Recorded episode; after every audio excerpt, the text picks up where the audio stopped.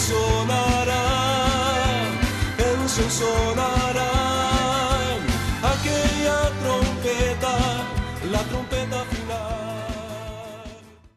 La Iglesia de Cristo de los Ministerios Llamada Final en Phoenix, Arizona, presenta su programa Llamada Final. Conscientes de que vivimos los últimos tiempos y que la humanidad necesita escuchar la verdad eterna de Dios, presentamos el siguiente programa con el pastor José Arriaga. Con ustedes, el pastor José Arriaga con el mensaje de la palabra de Dios.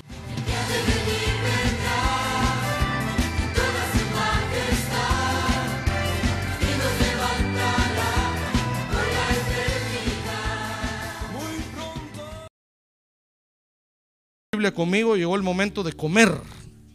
Amén. Llegó el momento de alimentarnos. En el Evangelio de San Mateo capítulo 8, verso 13. Vamos a leer ese verso nada más. Dice ahí la palabra de Dios. Que entonces Jesús le dijo al centurión, era un centurión romano, un miembro del ejército de los romanos, vete y así como has creído, te sea hecho. Y el criado fue sanado en esa misma hora.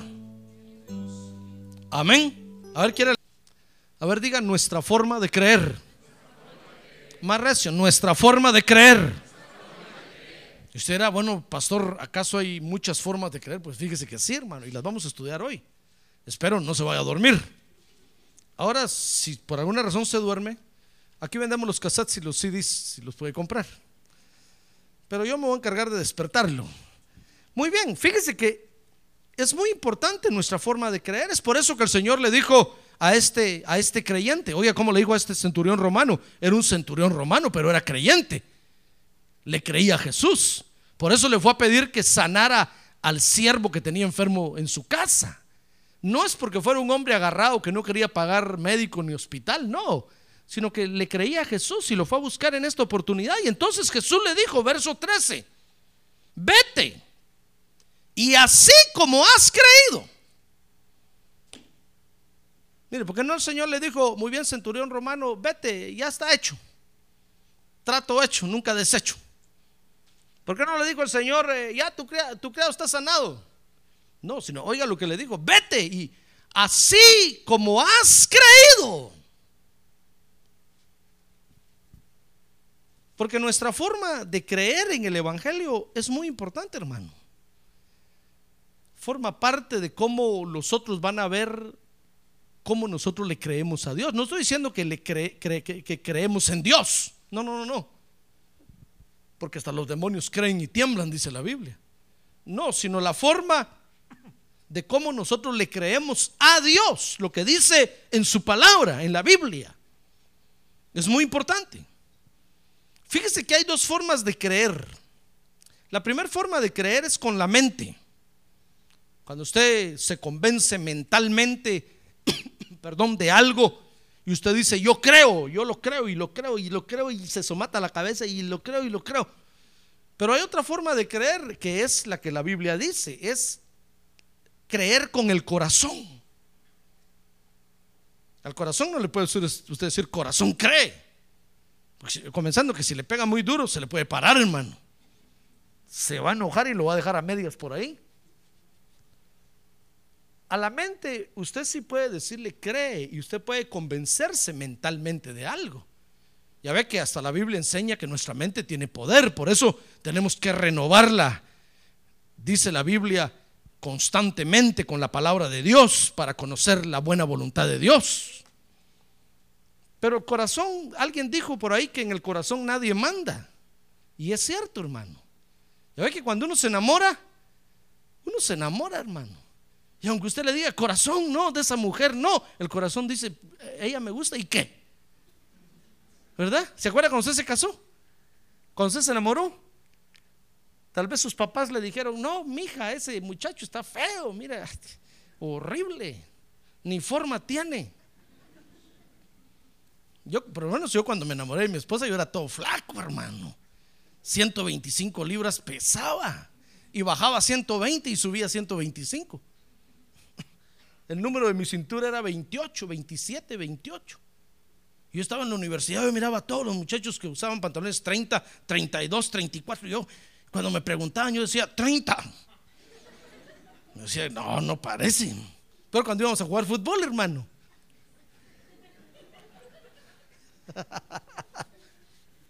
Una vez fuimos a jugar fútbol y solo déjeme contarle esto, hermano. Y, pero estaba, yo estaba, eh, era, era, estaba en mi trabajo y era el jefe del trabajo.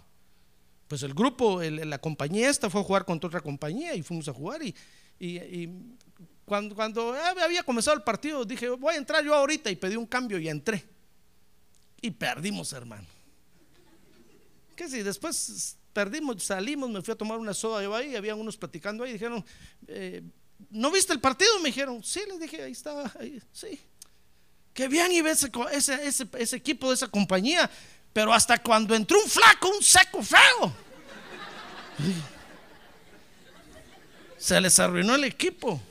Comenzaron a perder y así fue, fíjese, hermano. Yo les dije, "Es- ese era yo.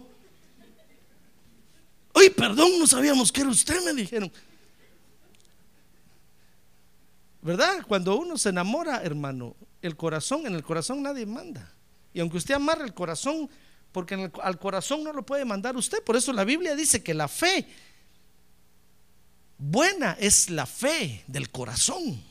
Entonces hay dos formas de creer. Por eso Romanos 10, 10, el apóstol Pablo dice ahí, porque con el corazón se cree para justicia. No dice que es con la mente. Aquí, aquí no, no, no estamos haciendo magia ni nada por el estilo. Señor, reprenda a los magos para convencer mentalmente a alguien. O, no, no, no, hermano. Ni hay nada mágico como para que usted se quede asustado.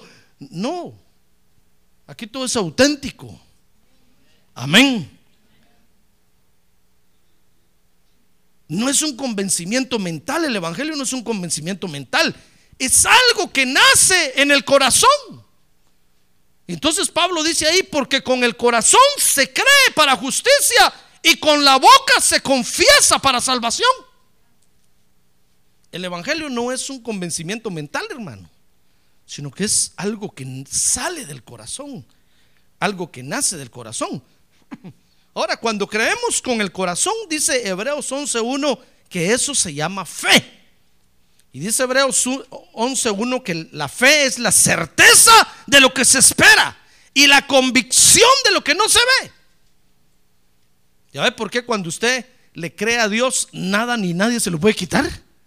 Aunque se enojen con usted, aunque se burlen de usted, ustedes dicen, no, pero es que esto lo tengo metido en el corazón. Y aunque digan lo que digan, y entonces aparecen todos los mártires, todos los creyentes que han dado su vida por el Evangelio, hermano. Y no pueden renunciar. No pueden renunciar.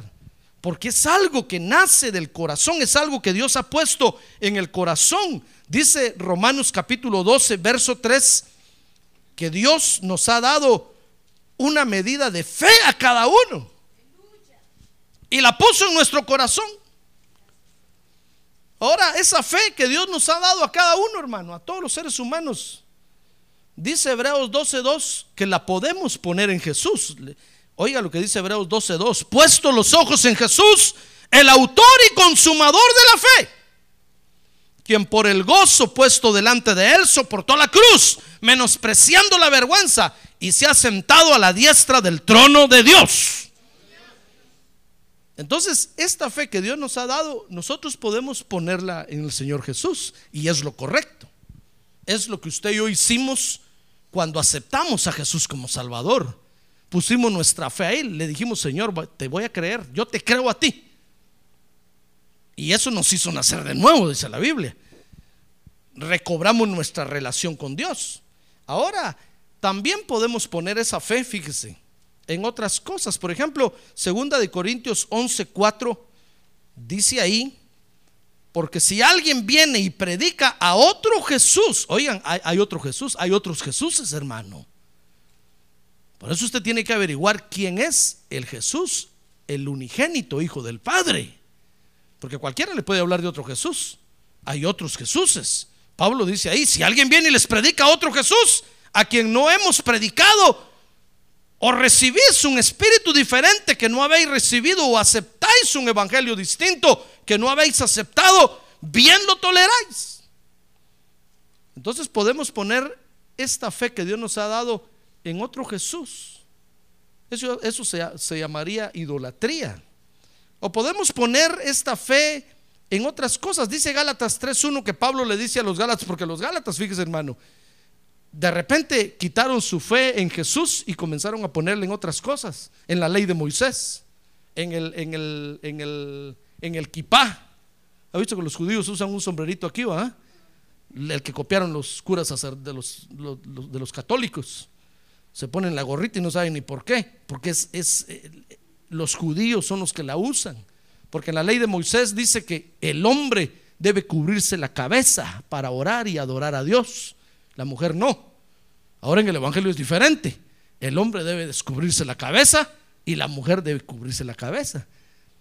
Pues los Gálatas, hermano, comenzaron a poner su fe en el kipá, en el talit, en todas las vestimentas judías. Y entonces Pablo les dice en Gálatas 3.1, oh Gálatas insensatos, ¿quién os ha fascinado a vosotros? Ante cuyos ojos Jesucristo fue presentado públicamente como crucificado. Porque los, les habían, los habían hecho que pusieran su fe en, en otras cosas, hermano. Entonces Pablo les tiene que decir, miren, ustedes quitaron su fe en Jesús y ahora la tienen puesta en otro montón de cosas. ¿Sabe? Eso, esto de quién os ha fascinado quiere decir también quién los ha hechizado, quién los ha embrujado. Porque a Pablo no podía, no podía concebir el hecho de que un creyente quite su fe de Jesús y la ponga en otras cosas, sino solamente de una forma, que lo embrujen o lo, o lo hechicen. Porque algo que tenemos en el corazón nadie nos lo puede quitar. Le dije eso, ¿verdad? Amén. Muy bien. Entonces, podemos poner entonces nuestra fe en Jesús, que es lo correcto, o en otras cosas, que es lo incorrecto. Pero nuestra forma de creer, fíjese hermano, tiene poder en el Evangelio. Amén. Cuando usted le cree a Jesús, eh, hermano, los demonios salen huyendo porque dicen, este de veras le cree a Dios. Este no está jugando. Este es un auténtico creyente de Dios. Lo que Dios dice en su palabra lo cree y lo practica y lo hace. Ah, gloria a Dios, lo cree con el corazón, con el corazón. Gloria a Dios. Lo cree con el corazón. Está plenamente convencido y seguro que así es. Amén. Por eso le puse el ejemplo del enamorado, porque el enamorado ama con el corazón, hermano, y está plenamente seguro y certero de que así es. Y aunque le digan lo que le digan, dicen sí, pero yo estoy enamorado y ahí me voy a casar. Y digan lo que digan. ¿Verdad que es cierto o no? Yo espero que así se haya casado usted. A ver, diga el que tiene un lado. Espero que así se haya casado usted, hermano. Peor si. ¿Qué se me hace? ¿Por qué no? Ya sé por qué no responde usted. Le el dedo en la llaga ahorita, ¿verdad? Decir, ¿cómo supo el pastor que uno estoy enamorado? Ya ve, el apóstol Pablo decía en parte predicamos y en parte profetizamos. No se enoje conmigo, no sé nada de nadie. Cualquier parecido o semejanza es pura coincidencia. Muy bien. Fíjese que nuestra forma de creer entonces es muy importante en el Evangelio. Dice San Juan 3:38. Fíjese que Jesús dijo, San Juan 7:38, el que cree en mí, como dicen las escrituras. Ahí esta versión de las Américas dice como está escrito en las escrituras. Pero, pero la Reina Valera dice, el que cree en mí, como dice la escritura, y es lo correcto. De su interior correrán ríos de agua viva. O sea que Jesús está diciendo, miren, el que cree en mí, como dicen las escrituras, que hay que creer. O sea que hay una forma correcta de creer entonces, hermano. No es como nosotros querramos creer que es. No es como nosotros digamos que es. No. Sino como dicen las escrituras. Me recuerdo que, que una vez mi hija, una mi hija se enfermó y la llevó mi esposa con el pediatra. Pero cuando estaba enferma yo le dije, "Ah, ha de ser alguna bacteria o no sé qué, le dije a mi esposa, hermano, y, fue, y fue con el pediatra. Y, cuando estaba hablando con el pediatra, dice que le dijo, fíjese que mi esposo dice que es una bacteria. Y- y el pediatra le dijo, ¿su esposo es pediatra? ¿Es médico? No, le dijo, es pastor. Bueno, le digo, ¿y entonces por qué se atreve a decir que es eso? Yo le dije, it's true. Es cierto, tiene razón. Yo solo se lo dije a mi esposa así nada más. Y, él, y ella se lo fue a decir al pediatra, hermano. Yo le dije, gracias a Dios que no fui yo. Si no, el pediatra a mí me hubiera agarrado a pedras, hermano, y con mucha razón. Porque el que sabe es él. ¿Verdad? Él es el especialista en esas cosas. Entonces así es esto, hermano. Si usted cree creerle a Dios como usted dice, está mal. Porque es como dicen las escrituras. Por eso Dios dejó estas escrituras ahora en la tierra. Ah, gloria a Dios. Démosle un aplauso al Señor. Gloria a Dios. Gloria a Dios. Gloria a Dios. Porque tenemos que creer como dice el manual de Dios que creamos, hermano. Por eso nuestra forma de creer en el Evangelio es muy importante.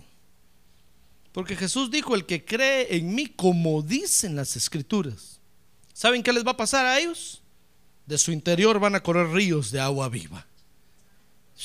Van a estar siempre gozosos, siempre felices, llenos de paz y amor.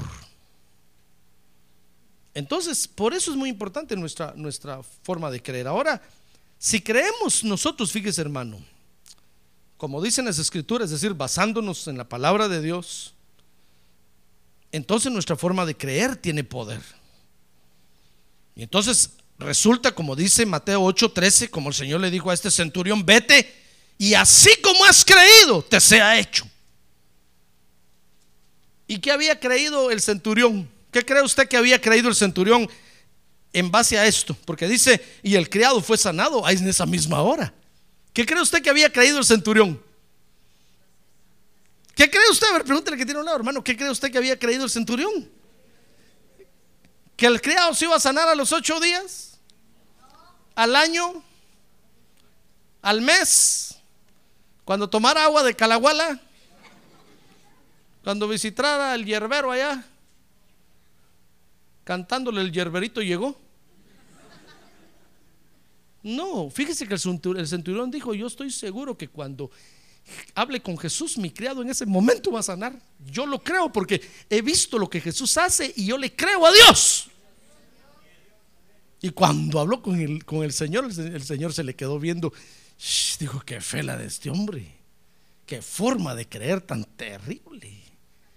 No se quiere esperar ni para mañana. No se quiere esperar ni para dentro de un rato. Ahorita quiere, estoy viendo en su corazón que ahorita quiere que su criado sea sanado. ¡Ay, gloria a Dios! ¡Gloria a Dios, hermano! ¡Gloria a Dios! ¡Gloria a Dios! Y como Jesús lo vio parado sobre la Biblia, que creía así como dicen las escrituras, entonces le digo, mira centurión, para que todos estos incrédulos, que no, pues ustedes no, todos estos incrédulos que están allá, vean para testimonio de ellos, así como has creído, te sea hecho. Y en ese mismo instante, el criado se sanó. Qué bonita forma de creer, ¿verdad? Mire, cuando nosotros le creemos así a Dios, hermano, se le cae la baba a la gente de afuera. Se quedan babosos viendo así. Se les cae la baba.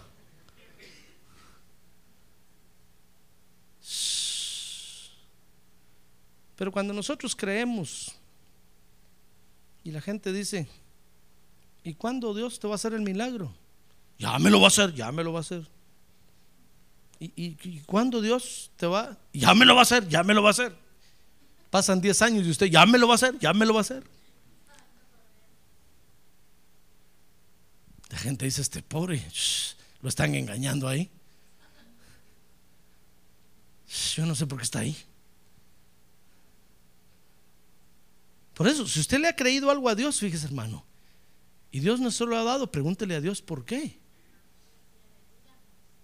dígale, Señor, ¿tengo que esperar acaso 30 años para esto?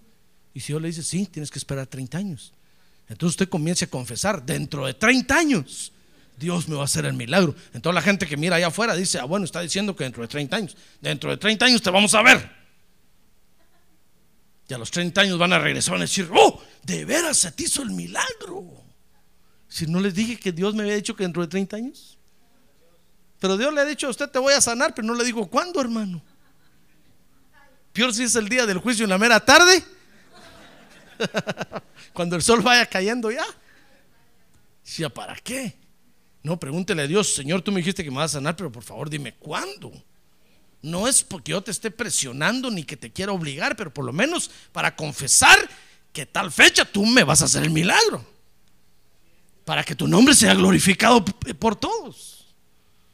¿Sabe usted? Eso fue, ese fue el error de Abraham. Abraham no le preguntó a Dios cuándo me vas a dar un hijo. Dios le dijo, te voy a dar un hijo. Amén, dijo Abraham.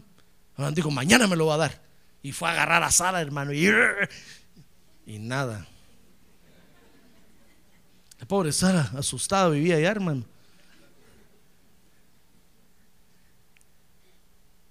Treinta años después, Dios les dio el hijo. Si hubieran preguntado, Dios, ¿cuándo nos vas a dar el hijo? Yo le he dicho, mira, Abraham, así como van las cosas, dentro de unos 30 años. ¿Acaso cree usted que Dios no le puede decir a uno? Ah, usted no cree, ¿verdad? Dios pues le puede decir a uno, ya ve que, ya ve que son incrédulos ustedes. Sí, Dios nos puede avisar, hermano. Muy bien, entonces nuestra forma de creer, ya ve que es importante nuestra forma de creer en el Evangelio. Por eso quiero que, vea conmigo algunas formas de creer que nosotros tenemos en el Evangelio, hermano. Fíjense que nosotros los creyentes tenemos diferentes formas de creer y lo, lo va a ver conmigo ahorita en la palabra de Dios. Y aunque todas ellas son auténticas y son la fe de Dios, a veces podemos caer en algunos engaños o en algunos fanatismos, porque el diablo nos puede engañar por culpa de nuestra forma de creer. Entonces el primer, el primer peligro que corremos nosotros, fíjese hermano, es el peligro del materialismo. Ahora diga el materialismo. Ah, no, pero diga, no tenga pena de decir, hermano. Ahora diga, el materialismo. Fíjese que el materialismo, la realidad del materialismo es la materia. Y niega la espiritualidad y la inmortalidad. Son aquellos que dicen hasta no ver. Ah, no, hasta no ver. Ya sabe de quién le voy a hablar, ¿verdad? Mire cómo este creyente creía, hermano. Dice San Juan capítulo 20, verso número 24, que este creyente se llamaba Tom, que en español es Tomás. Y todos le decían que feo estás. Pero Tomás, oiga, este creyente, su forma, este tenía una forma especial de creer, hermano. Pero Tomás, dice San Juan 20, 24, uno de los doce llamado Dídimo, porque era gemelo, Dídimo quiere decir gemelo, twin, cuache, cuate, como usted le diga, no estaba con ellos cuando Jesús vino. Entonces dice el verso 25 y le dijeron los, los otros discípulos, pues le dijeron pues los otros discípulos, al Señor hemos visto. Y él les dijo, si no viere en sus manos la señal de los clavos y metiere mi dedo en el lugar de los clavos y metiere mi mano en su costado, no creeré. Mire, mire, mire a este creyente, la forma de creer de este creyente, hermano. ¿Cree usted que lo que este creyente estaba diciendo era bueno o era malo? Ahorita lo voy a poner en examen a usted aquí, hermano. ¿Era bueno o era malo? Era bueno. Porque son aquellos creyentes que no les gusta que les tomen el pelo, hermano que los engañen, pues. Aunque algunos ya nos han tomado mucho el pelo, ¿verdad? Fíjese que Tomás, hermano, lo que Tomás estaba pidiendo era, era auténtico. Porque dice la Biblia que nosotros tenemos que probar a todo espíritu que se nos presente, hermano. Dice, dice, dice Juan que tenemos que probar a todo espíritu y lo que le tenemos que preguntar a todo espíritu que se nos presente es, ¿confiesas tú que Jesús, el unigénito Hijo del Padre, vino a la tierra en carne y en sangre? Y si dice, dice la Biblia que si confiesan que sí, es porque son de Dios. Ahora si dicen que no, es porque no son de Dios, hay que reprenderlos. Entonces, lo que Tomás estaba haciendo era auténtico, pidiendo una señal, diciendo, no, no, no, yo quiero, yo quiero ver y yo quiero tocar a, Jesús. Ahora, el problema, el problema de esto, hermano, está en que podemos irnos al extremo y comenzar a pensar como materialistas. Y que usted diga, no, no, no, yo hasta que vea que el pastor levanta el templo nuevo ahí enfrente y ya hace el primer culto, hasta entonces yo doy mi ofrenda especial. Mientras tanto no doy nada. Entonces podemos empezar a actuar como materialistas. Comenzamos, podemos comenzar a decir, no, yo hasta que vea que el Señor está ahí en las nubes y que de veras levántalos, entonces yo voy a creer.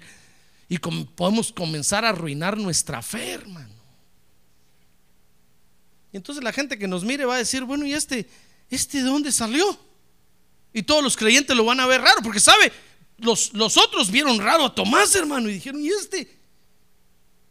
Es cierto, está bueno, que no queremos que nos engañen. Tenemos derecho a pedir pruebas, pero no a hacer, a, a tomar esas señales como un instrumento, como para atacar a los otros creyentes, como para desanimarlos, como para desinflarlos, como para sacarlos de la iglesia. Porque hay creyentes que dicen, ¿usted cómo le cree a ese hombre que habla ahí? ¿Quién es ese para hablar ahí? ¿Qué autoridad tiene ese? Yo no sé cómo ustedes le hacen caso. Y los otros creyentes empiezan a desinflar, hermano. Y dicen, es cierto. ¿Quién dice que ese es pastor? ¿Comprende? Entonces podemos usar el materialismo, para herir a los otros creyentes.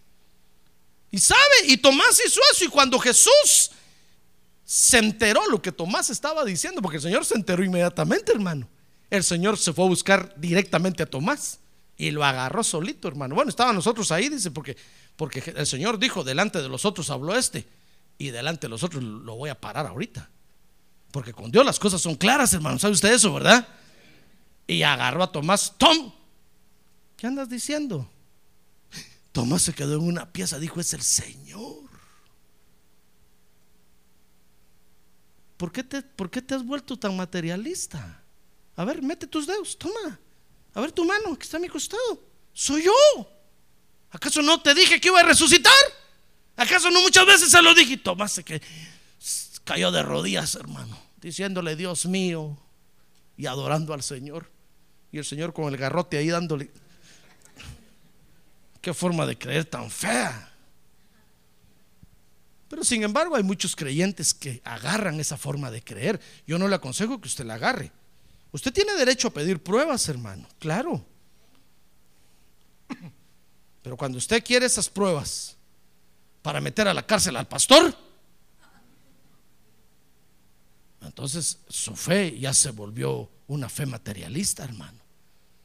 Está bien que usted diga, mire, pastor, quiero ver los libros de la iglesia, tenga la amabilidad de enseñármelos, pues con mucho gusto, mire que está la contabilidad, tome, véala. Pero si usted dice, quiero ver, porque voy, voy a ver en qué lo encuentro para meterlo a la cárcel, que la IARES lo meta a la cárcel. Oh, ese ya es un Tomás, Tomasón.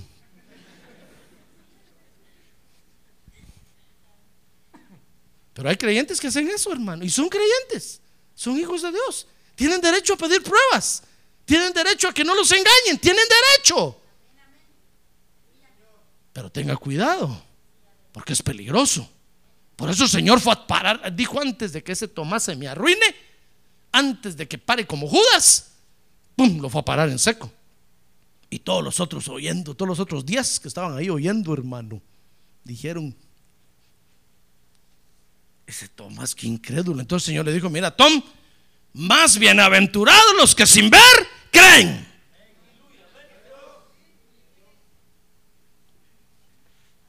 Entonces la primera forma de creer, hermano, es una forma materialista. Pero hay otra forma, hay otro, hay otro peligro, hay otra forma de creer, otro extremismo, otro fanatismo. Y es el fetichismo. A ver, diga fetichismo. No tenga pena, no es una mala palabra. A ver, diga fetichismo. Fíjese que el fetichismo es cuando a los objetos se le atribuyen o se les atribuye la capacidad de traer buena suerte. Eso es fetichismo. Por ejemplo, cuando usted, usted dice, no, mi Biblia yo no la dejo en ningún lado, porque a donde voy eh, Dios me habla. No, hermano, este es un libro. Contiene la palabra de Dios, no es la palabra de Dios, contiene una parte de la, porque la palabra de Dios es mucho más grande que esto. Pero si Dios le habla con esta Biblia, Dios le va a hablar con cualquier Biblia, ¿no cree usted? Hasta con una Biblia electrónica. Ah, pero hay creyentes que adoran su Biblia, hermano. Y dicen, es que no puedo dormir si no tengo la Biblia bajo la almohada. Pues sí, porque como ya no los esfínteres ya no le trabajan, tiene que dormir con la cabeza levantada.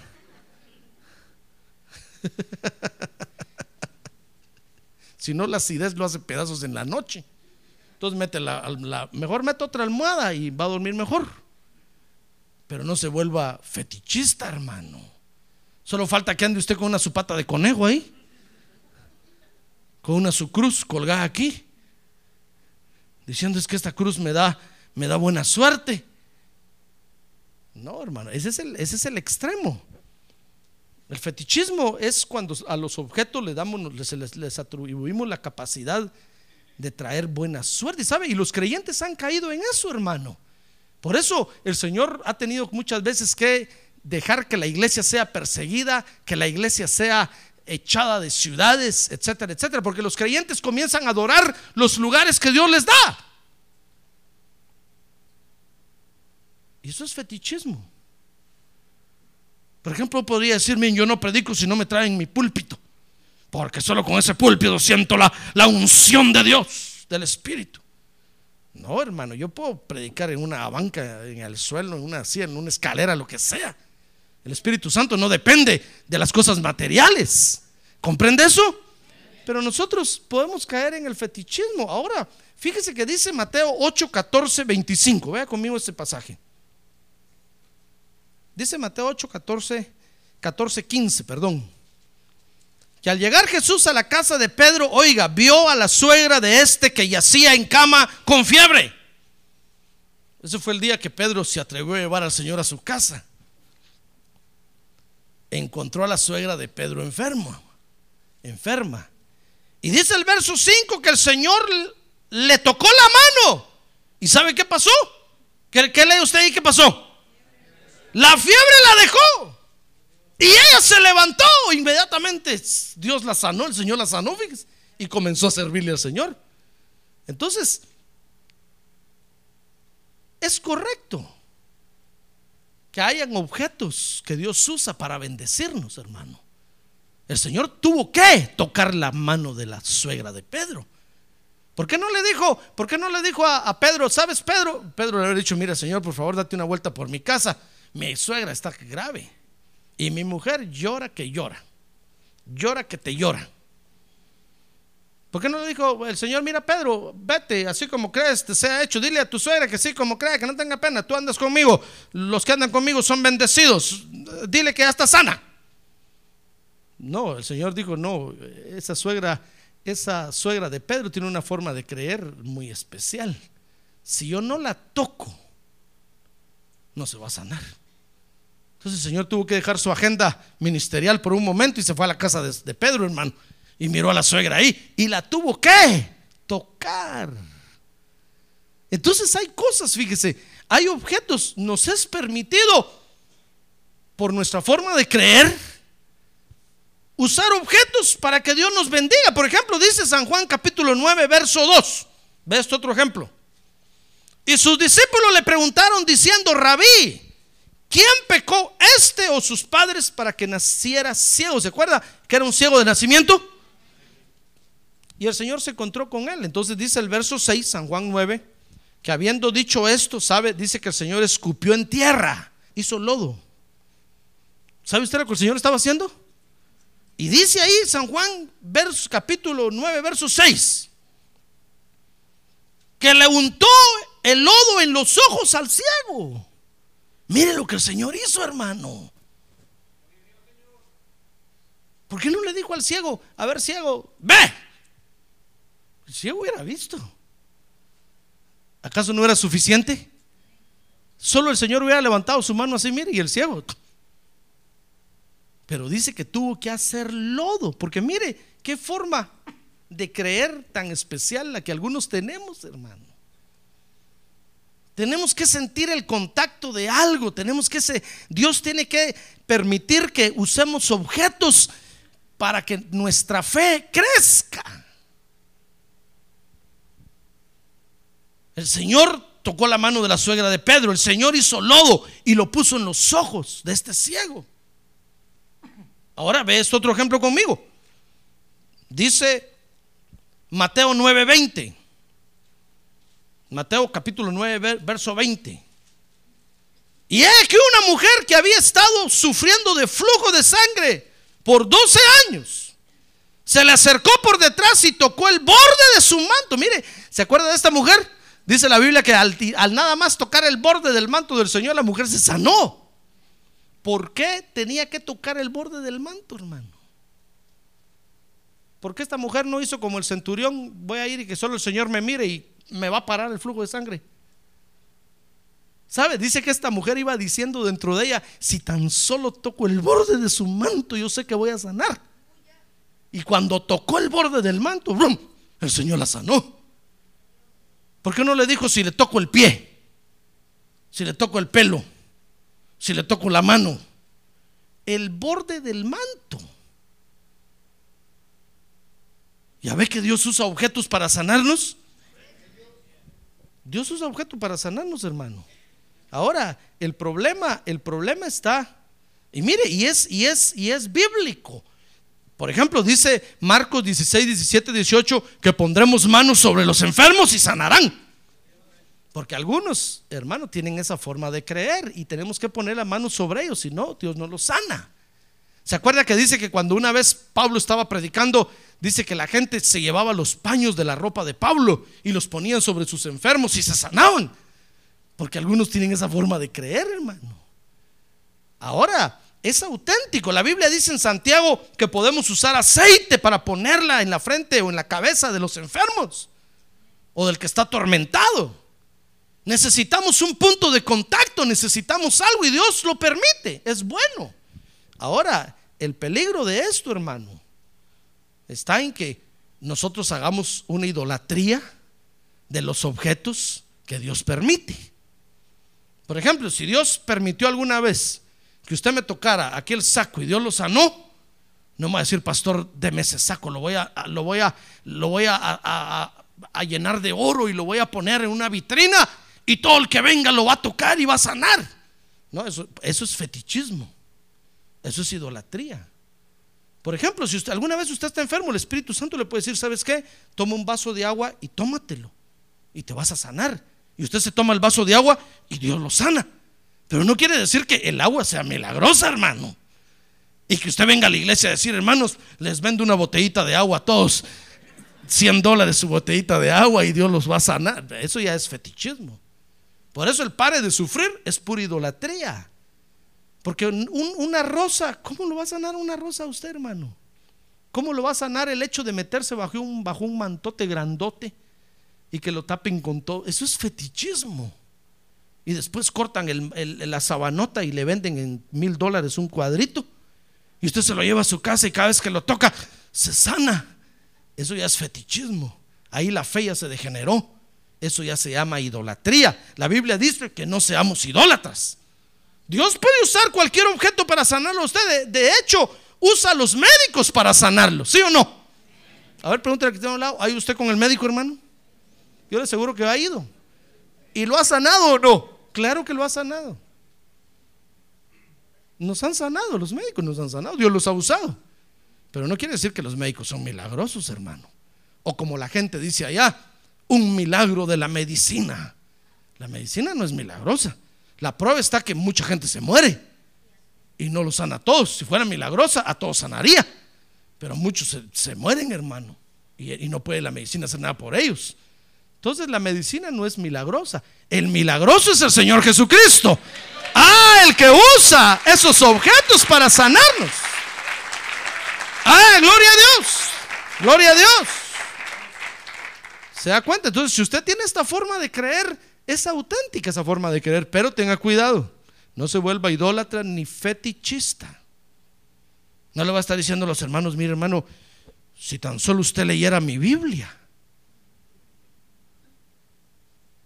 va a entender los misterios de Dios. Entonces usted empieza a decir, ¿quién da más por mi Biblia, hermano? ¿Quién da más? Y usted empieza a vender su Biblia, porque eso ya es idolatría, hermano. ¿Comprende? Porque no es este libro, es el Dios, el quien escribió este libro, a quien debemos de escuchar. Amén. Entonces, este, mire, esta forma de creer también nos puede dañar. Podemos resultar siendo idólatras, fetichistas, dependiendo de objetos, dependiendo de lugares. Una vez, una vez eh, fuimos a la iglesia central y, alguien por ahí dijo, oh, sí, yo voy a ir porque me quiero ir a llenar. Y me fueron a decir, pastor, ¿sabe? Dice, dice este hermano o esta hermana que van a ir allá porque se quieren ir a llenar. Dígale que se vayan, que se queden de una vez allá. Porque si aquí están vacíos y se están muriendo, yo no quiero muertos aquí. Imagínense si yo tuviera que ir a lugares para llenarme, hermano. Qué tristeza. Pero Dios nos ha dado un lugar donde nos llena y nos alimenta. Ah, y es suficiente para nosotros. Es a nuestra medida y a nuestro tamaño. Ah, gloria a Dios. Pero si alguien está aquí vacío y ya no aguanta, mejor busque otro lugar donde, donde lo llenen porque se va a morir. ¿Comprende eso? Nos volvemos fetichistas, hermano, y comenzamos a depender de lugares y de, de, de, días de fiesta, comenzamos a depender de situaciones que no, nada tienen que ver con la bendición de Dios. Dios usa objetos, Dios usa días, Dios usa las lunas, Dios usa el sol, Dios usa lo que Él quiera usar. Ya ve que hasta usa el diablo para trabajarnos a nosotros mejor. Dios lo usa. Pero no quiere decir que lo que Dios usa sea lo milagroso, hermano. ¿Comprende? Mire, si alguna vez Dios me usa a mí, me usa a mí para sanarlo a usted, gloria a Dios, hermano. Es el Señor el que lo sanó. Así como pude haber sido yo, pudo haber sido usted o alguien más que orara por usted. Eh, Dios lo sanó. Dios solo me usó a mí. Pero no es que yo tenga una mano milagrosísima, hermano. Y que usted me venga a cantar mano milagrosa del pastor. Que me toca y me... No, no, no, hermano. A quien hay que adorar es al Señor Jesucristo. Amén. ¿Se da cuenta? Entonces el peligro de esa forma de fe es que nos podemos volver fetichistas. Ahora hay otro peligro, la comodidad. A ver, diga, la comodidad. Estos son aquellos que creen, fíjese, pero no quieren dejar nada, hermano. Y se lo voy a demostrar. Vea conmigo, Mateo 8, 19, 20. ¿Quiere seguir estudiando la Biblia o no? Amén. Muy bien, sigamos. Todavía es temprano. Mateo capítulo, voy a ir un poco más rápido. Mateo capítulo, ¿qué le dije? 8, verso 19. Dice la Biblia, y un escriba se le acercó y le dijo, maestro, te seguiré a donde quiera que vayas. Mire, este parecía un buen creyente, con una fe terrible. Y sabe, y Jesús le dijo, las zorras tienen madrigueras y las aves del cielo nidos, pero el Hijo del Hombre no tiene dónde recostar la cabeza. En ese momento iba Jesús de viaje y los samaritanos no lo querían dejar entrar a dormir a Samaria, hermano. Porque Jesús les dijo, miren, voy para Jerusalén y allá me van a matar y allá voy a morir. Cuando los samaritanos oyeron eso, le dijeron, no, vente, quédate aquí con nosotros, ¿qué vas a ir a hacer allá? Vive aquí con nosotros, esos te quieren matar. Y Jesús les dijo, no, tengo que ir. Entonces los samaritanos le dijeron, va, vete pues, aquí te cerramos las puertas. Ya no le quisieron dar hospedaje. Y se le acerca este a decirle, Señor, yo me voy a ir contigo, te seguiré a donde quiera que vayas. Jesús le dijo, mira, las zorras tienen madrigueras y todos tienen donde dormir y yo ahorita no tengo ni donde recostar mi cabeza. ¿Comprende lo que Jesús estaba viviendo? No es que Jesús fuera pobre y no tuviera casa, hermano. como muchos dicen. No, miren a Jesús, qué ejemplo de humildad. No tenía dinero, ¿cómo que no? Si la ropa que tenía era de primera calidad. Su manto no tenía costura de unión, hermano. Por eso cuando lo crucificaron los soldados, agarraron la ropa, se empezaron a pelear por la ropa, echaron suerte sobre a ver quién se quedaba con la ropa, porque era una ropa tan de primera calidad que no la quisieron ni cortar. Porque el manto creció con Jesús, nunca tuvo añadidura. Mire qué ropa la que usaba el Señor, hermano. ¿Cómo no iba a tener dónde dormir? Lo que pasa es que en ese momento lo habían sacado de ahí, no tenía dónde recostarse. Y entonces le dijo a este, mira, ¿qué te parece? ¿Me quieres seguir aún así? Y, y no dice la Biblia ahí nada, pero de seguro que este no quiso seguir. Entonces, esta es otra forma de creer. Hay quienes quieren a Jesús, pero sin hacer ningún sacrificio, hermano. Dicen, sí, yo, yo, yo le creo a Jesús, yo, Él es mi Salvador, pero ir a la iglesia, peor ahora con tanto calor, me voy a ir a dormir.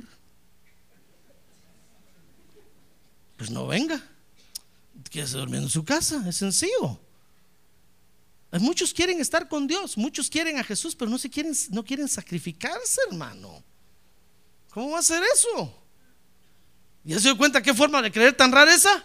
Entonces, si usted tiene esa forma de creer, yo le recomiendo que tenga cuidado.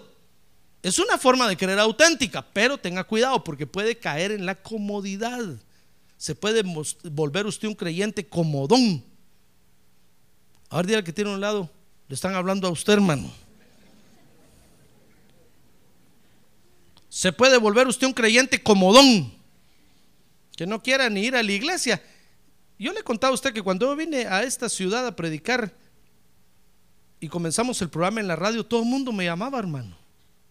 Pastor, pastorcito, pastorazo, pastorazazazo, me decían.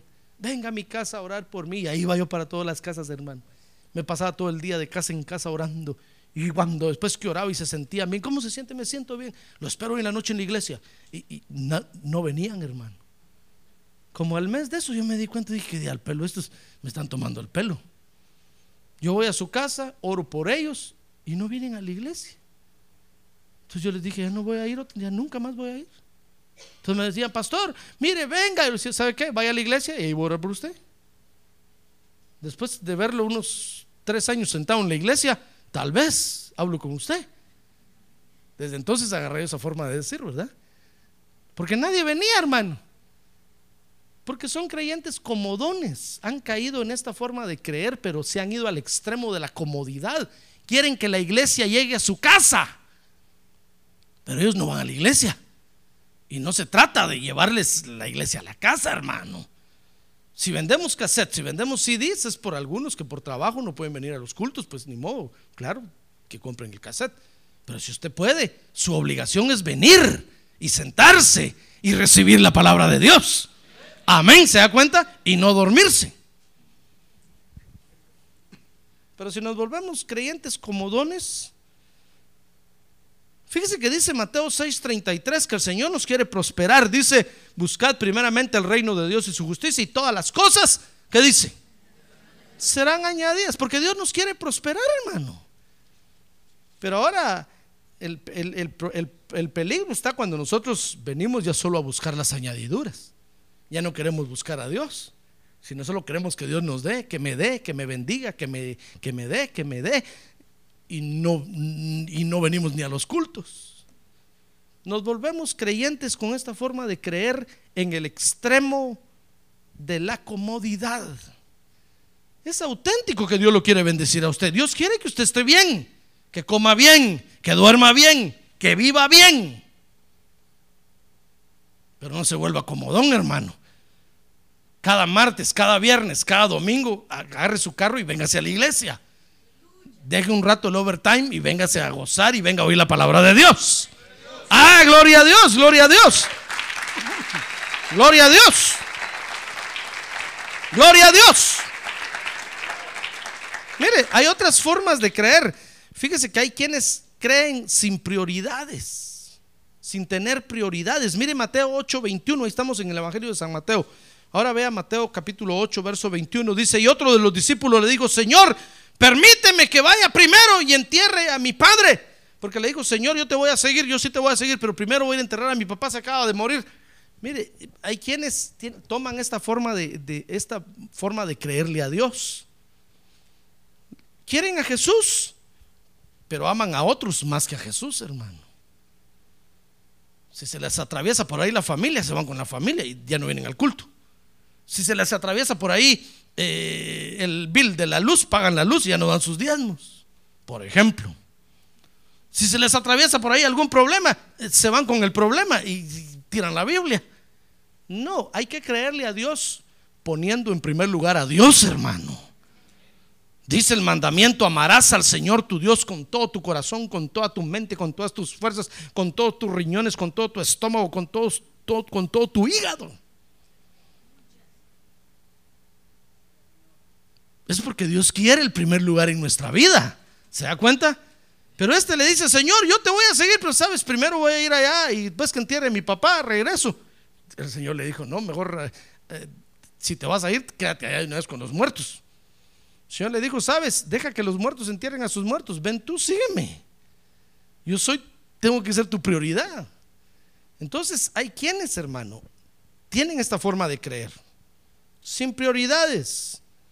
La Biblia dice que debemos amar al Señor con todo el corazón. La prioridad es el Señor en nuestro corazón. Amén. Fíjese que hay otros que creen sin confiar en Dios, hermano. Mire qué formas de creer, ¿verdad?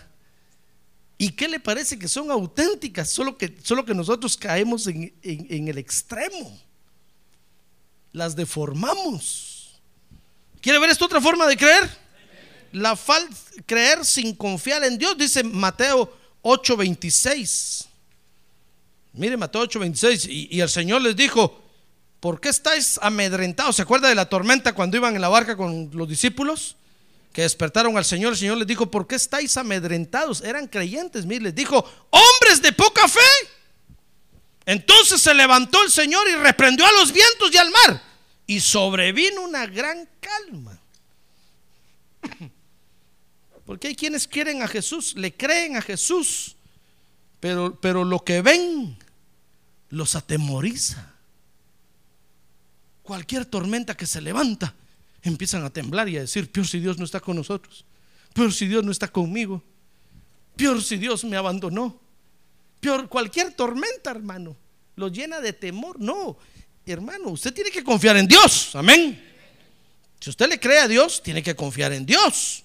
Dice Juan 16:33 que Jesús dijo, confiad, yo he vencido al mundo. Leamos San Juan 16:33. Estas cosas os he hablado para que en mí tengáis paz, dijo el Señor. En el mundo tenéis tribulación, pero confiad, yo he vencido al mundo. Si usted le cree, si usted le cree al Señor Jesucristo, confíe en él, hermano. Y tome la paz de él. ¿Se da cuenta? Pero hay quienes le, le creen a Jesús, pero cualquier cosa que ven, se llenan de temor, se llenan de cobardía, quieren dejar la iglesia, quieren irse al mundo. Debemos de fíjese que el Señor dice que cuando el Señor comenzó a predicar, dice que decía, creed en mí y confiad en el Evangelio. Dice Marcos capítulo 1 que el Señor comenzaba a predicar y decía, creed en mí y confiad en el Evangelio. Creed en mí y confiad en el Evangelio. Porque tenemos que confiar, hermano. Aunque venga lo que venga. Por eso cuando, cuando Job, después que vivió lo que vivió, Job dijo, aunque Dios me mate, en Él esperaré. En Él voy a esperar. Aunque me pase aún peor cosa de la que ya pasé, en Él voy a esperar. En Él voy a confiar. ¿Quiere usted confiar así en el Señor? A ver, dígale, Señor, yo quiero confiar en ti. Dígale, yo quiero confiar en ti. Muy bien, y la última forma de creer, hermano. Hay quienes creen, fíjese, pero no quieren pagar el precio. Y en esta vida, por todo hay que pagar, hermano. Dice el proverbio, compra la verdad y no la vendas. Hay un precio que pagar. Jesús pagó un precio por nuestra salvación. Es cierto que a usted, a mí, no nos costó nada, pero Él pagó el precio. Él fue el que pagó el precio por nuestra salvación. Dice Mateo 8:34, ve este ejemplo conmigo. Mateo 8:34. Y toda la ciudad, dice, salió al encuentro de Jesús. Y cuando le vieron, le rogaron que se fuera de su comarca. ¿Se acuerda del Gadareno, verdad? Dice la Biblia que había un endemoniado en Gadara, que cuando Jesús atravesó el mar y llegó a Gadara, el endemoniado salió a recibirlo, hermano. ¿Se acuerda que el Señor lo liberó? Y entonces los demonios, dice que tenía una legión de demonios adentro. Los demonios le dijeron, vaya, nos vamos a ir, pero déjanos ir a aquellos cerdos que están allá. Y el Señor les dijo, váyanse. Y salieron los demonios de ahí, se metieron en los cerdos. Y los cerdos dice que se precipitaron a, un peñasco y se embarrancaron. Pero el, el, el, el, endemoniado quedó liberado, hermano. Y dice que, porque dice que estaba desnudo y lleno de cadenas. Inmediatamente lo vistieron. Los que iban con el Señor lo peinaron, le echaron saliva en el pelo así para que se mirara. Y lo sentaron ahí. Y dice que toda la gente fue a ver qué había pasado. Y cuando miraban al endemoniado, todos decían, gloria a Dios. Qué buen milagro hizo el Señor. Pero que sin eso llegó el dueño de los cerdos, hermano. Que, que, que, estaba viendo cuando los cerditos se despeñaron allá. Y dice que los vio y dijo, pobre el dueño de esos cerdos. Se le murieron sus cerdos. Que si eran los de él. Y cuando llegó, entonces le dijeron, mira lo que Jesús hizo. Él, ah, oh, dijo, qué bueno. Y sabe, le dijo los demonios, se le rogaron a este Jesús que los dejara ir con los cerdos. Y los cerdos eran aquellos que estaban allá. Dijo, eran mis cerdos. Y le fue a decir a toda la ciudad, tengan cuidado con ese hombre. Ese hombre viene matando todo el ganado. ¿Sabe? Entonces dice que salieron los de la ciudad y le dijeron, Jesús, qué bueno que liberaste a este, qué bueno. Pero no queremos que entres a nuestra ciudad. Vete. No queremos perder un animal más. Entonces, fíjese, así hay creyentes. Hay creyentes que quieren a Jesús, le creen a Jesús. Pero cuando se les pierde algo o, o Dios les pide algo, no quieren pagar el precio, hermano. Mire, estos querían a Jesús, pero cuando se les murieron los cerdos se enojaron. Y dice Mateo 16, 24 que debemos de tomar nuestra cruz cada día y qué? Y seguir a Cristo. Y la cruz que nosotros, nuestra cruz es el Evangelio, hermano. Tenemos que cargar al Evangelio y cargarlo y llevarlo sobre nuestro. Esa es nuestra cruz. La cruz de Jesús fue la que la llevó al Calvario. Y él dijo, ahora yo les dejo una cruz a ustedes, es el Evangelio. Tenemos que hacernos cargo del Evangelio en la tierra, hermano. Así como cuando el Señor estaba crucificado y le dijo a Juan, Juan, y le dijo, mira a María, ahora eh, ella va a ser tu madre y María, ahora él va a ser tu hijo porque yo ya no voy a estar contigo. Eso le dijo en otras palabras. El Señor se fue. ¿Sabe usted que el Señor Jesucristo está a la diestra del Padre ahorita, verdad? Ah, levante su mano y dígale, te bendecimos, Señor. Ahora baje su mano, gracias. ¿Y quién se hace cargo del Evangelio mientras tanto en la tierra, hermano? El Señor está a la diestra del Padre. Entonces lo llamó a usted. Y le dijo, sabes, toma tu cruz, es el Evangelio, cárgate el Evangelio. Cuida el Evangelio en la tierra, sosténlo, manténlo. Que el, que el Evangelio se predique por todo el mundo. En otras palabras le está diciendo, sabes, sostén la iglesia, paga programas de radio, de televisión, que el Evangelio se predique. Ahora esa es tu cruz. Eso es lo que tienes que cargar cada día. Y sígueme. Porque hay un precio que pagar, hermano. ¿Se da cuenta? Mire cuántas formas de creer, se las voy a resumir rápidamente. Hay una forma de creer materialista. Hay una forma de creer fetichista. Hay una forma de creer de comodidad. Hay una forma de creer sin prioridades, hay una forma de creer sin confianza y hay una forma de creer sin pagar el precio. ¿En qué forma estará usted? No me diga, no mire a nadie. Míreme a mí aquí. Nuestra fe, ¿sabe usted? Nuestra fe es una auténtica fe. Porque usted le cree a Dios, ¿verdad? Usted, usted le cree a Dios cuando dice que el Señor Jesucristo es su Hijo unigénito? Muy bien, su fe es una fe auténtica de Dios. Pero si usted no tiene cuidado, hermano, va a resultar con una fe materialista o fetichista o comodón o sin prioridades o, o- o sin confiar en el Señor o sin querer pagar el precio. Nuestra forma de creer en el Evangelio es muy importante. Porque así como nosotros creamos, así muchos van a creer también, hermano. Por eso su forma de creer es muy importante. Revise cómo le está creyendo usted a Dios. Porque así como usted le está creyendo, sus hijos van a creer. Sus nietos van a creer. Después van a decir, no, si mi tatarabuelo así lo hacía. Si el tata así lo hacía, van a decir. Ahí va esa iglesia y así hacía él y así lo hacemos nosotros. Porque así como usted cree, así van a creer los demás. Porque nuestra forma de creer en el Evangelio es muy importante. Dios quiere que le creamos a Él, pero sin irnos a ninguno de esos extremos. Amén. ¿Usted le cree a Dios? Amén. Cierre sus ojos. Cierre sus ojos ahora, por favor, hermano.